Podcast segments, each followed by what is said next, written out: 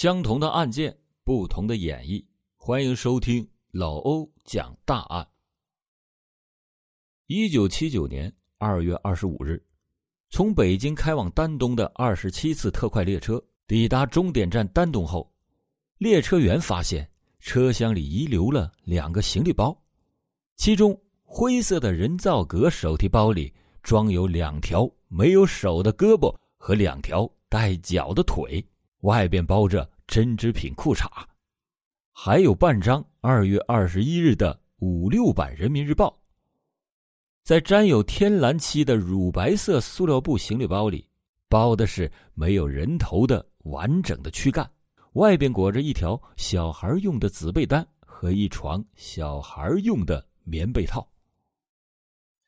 根据丹东市公安局和丹东铁路公安分处的检验。和技术鉴定情况分析，死者是男性，年龄在四十岁到五十岁之间，身高一米六五到一米七之间，身体较瘦，不像是重体力的劳动者。从尸斑和肢体没有大量失血的情况，可以肯定死者死亡的时间距离发现的时间是三天到四天之间，而且是在死后截的头部和四肢。这是一起非常严重的杀人案件，凶手既狡猾又残暴。弄清了无名碎尸是在什么时候、什么地方被人弄到列车上去的，是侦破这起案件首先要解决的关键。北京市公安局、北京铁路公安处和北京铁路公安分处，在接到消息的当天，立即的组织侦查人员投入到了战斗。他们兵分两路，一路调查包装无名碎尸的所有遗留物的产地和单位，一路访问二十七次特快列车所经沿线各站的检票员和乘坐六号车厢的旅客，调查碎尸包裹上车的有关情况，查明了包裹碎尸的大部分遗留物都是北京市的产品，那半张二十一日五六版的《人民日报》。也是北京印刷的，证实了无名碎尸是在北京被人弄到车上去的。北京市公安局立即的组织专案组，经过反复的研究，决定从查证遗留物入手，以物找人，查找发案的第一现场。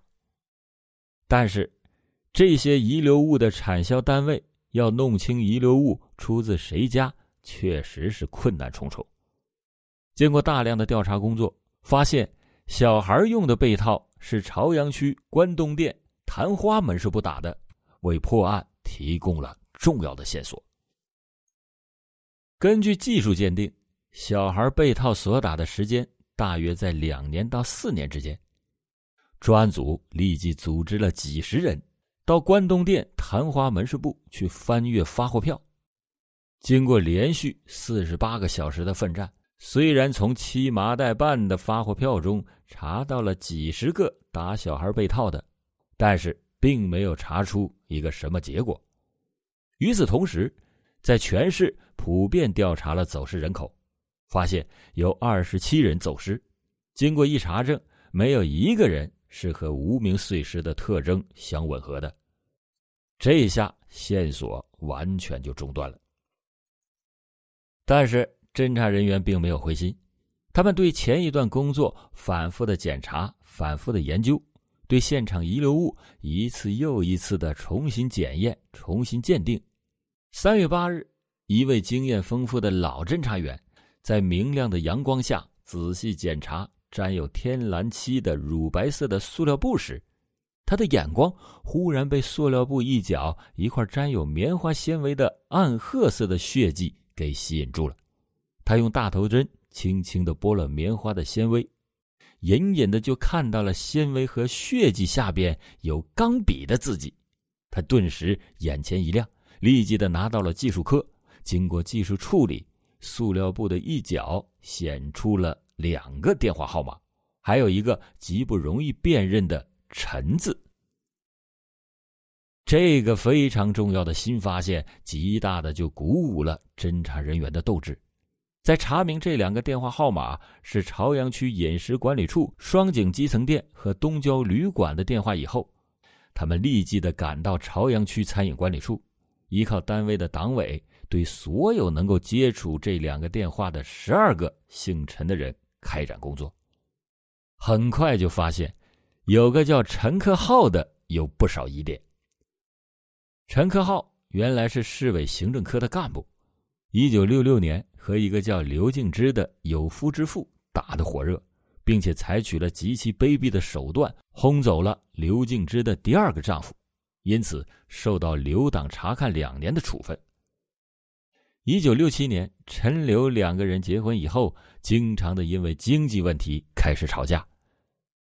在一九七八年离婚，陈克浩下放在还没有营业的劲松饮食店看点刘敬之。从一九六零年以来，一直就没有工作。她先后结过三次婚，第三个丈夫就是陈克浩。刘静之和陈克浩离婚以后，一个人带着三个孩子，靠大孩子每个月三十多元的工资生活，但是全家却很富裕。刘静之的交往也很复杂，来找她的人大多也都是外地人。在初步调查了陈克浩、刘敬之两个人的情况以后，取了他们的笔记。经过了一天的紧张战斗，案情就有了重大的突破。大量的疑点就集中在陈克浩、刘敬之的身上。三月八日的下午，在刚刚确定刘敬之的疑点以后，两名侦查员就在户籍民警的陪同下来到了刘敬之所在的街道居委会。发动群众协助破案。在座谈中，群众反映刘敬之这个人从搬来以后，从来也没有搞过大扫除。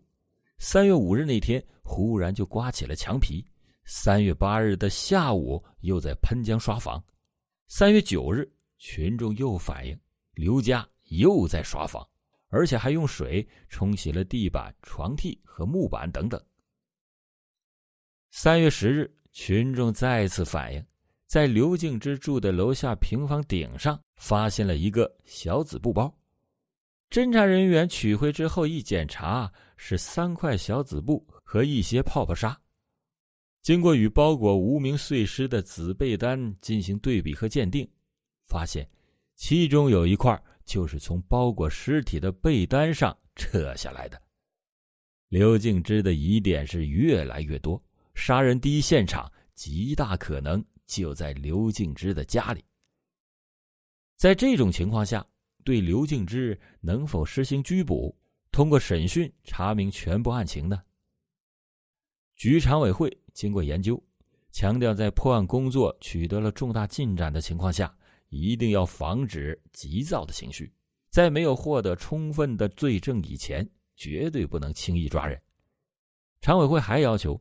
对陈克浩、刘敬之要严密的控制、掌握动态，并且设法物色力量贴近刘敬之，获取直接的罪证，把专案工作搞得扎扎实实。侦查人员依靠街道和派出所找到了一个基本群众，这个群众很快就提供了几个重要的情况。他说：“刘敬之近来精神很不好，常常的发愣。”刘敬之的傻儿子床铺上的紫色小褥子也不见了，大冷的天竟然睡在光床板上。东北营口有个姓何的，经常去刘敬之的家，春节前后去的最勤。去年十月二十三日，刘家还曾经打过一次架。事后，刘敬之说，陈克浩是个醋坛子，碰上了姓何的，于是两个人就打了起来。侦查人员把现场遗留物中的紫布和泡泡纱让这个群众进行辨认，他肯定这就是刘敬之家的。三月十一日，侦查人员决定借着刘敬之去法院与他前夫解决孩子抚养问题的这个机会，陪同法院的工作人员去他的家里直接观察，随机取证。尽管刘敬之已经把房间重新粉刷。地板呢也刷的是干干净净，但是经验丰富的老侦查员还是从缝纫机的卧斗下边发现了喷溅的血迹，并且趁着刘静之不在的时候，迅速的采取了物证。经过化验和技术鉴定，血迹和死者的血型完全一致，这就说明死者被害的第一现场就是在刘家。死者被害的第一现场是查清的，但是死者是谁，这还是一个谜。专案组再一次反复研究无名碎尸的照片，大家认为凶犯没有把死者的头部和手弄到列车上去，有这样几种可能：一是死者经常在北京露面，怕被人认出来；二是死者是劳改犯，或者是受过公安机关打击处理过的三类人员，怕公安机关掌握他们的指纹；三是死者极大可能是外地人。因为从全市二十七名走失的人口中，没有发现与死者的特征相同的。按照上述分析，大家的注意力就集中到了一个姓何的身上。除了刘敬之的邻居刘瑞敏曾经反映姓何的与刘敬之关系密切，因为争风吃醋与陈克浩打过架以外，东直门派出所的民警反映。陈克浩曾经到派出所检举刘敬之家来了一个姓何的，是营口人，和刘敬之乱搞关系等等。根据这条线索，专案组派人进行了调查，终于在东风市场派出所获得了一条重要的线索：查明姓何的真名叫张月华，曾经被判过刑。特赦以后留厂就业，六九年战备疏散。去了黑龙江省林甸县插队，经过去林甸县的调查，当地说张月华已经外出两年了，至今未归。再找到张月华在北京的亲属了解，从他亲属提供的情况上来看，与死者的特征完全相符。死者的姓名、身份都弄清楚了，死者被害的第一现场也弄清楚了。而且基本上肯定刘敬之有着杀人的重大嫌疑。专案组又经过调查，了解到一个姓宋的正在和刘敬之搞对象，这个人政治表现比较好，并不了解刘敬之的底细。专案组通过他了解到了刘家行凶杀人的内幕。这个姓宋的了解到的情况与警方调查的情况完全相符。多日以来，刘敬之与陈克浩以及他的侄子刘金生接触频繁，连同其他的旁证，就可以肯定杀人凶犯就是陈克浩、刘敬之和刘金生。四月二十八日，经过市检察院批准，公安局决定逮捕刘敬之、刘金生、陈克浩。根据这三个人的交代，死者张月华和刘敬之是一九七八年三月。在国务院接待站结识的，此后刘敬之便利用张月华长期的进行倒卖活动，并且与张月华乱搞。陈克浩察觉以后，非常的不满。七八年的七月，刘敬之和陈克浩经过张月华的挑拨离婚之后，张月华更是纠缠不休，再三的要求和刘敬之长期的平居。刘敬之考虑到。张月华是在公安局挂了号的，迟早会被公安局给抓住，从而使他的问题败露，于是就起意想要杀掉张月华。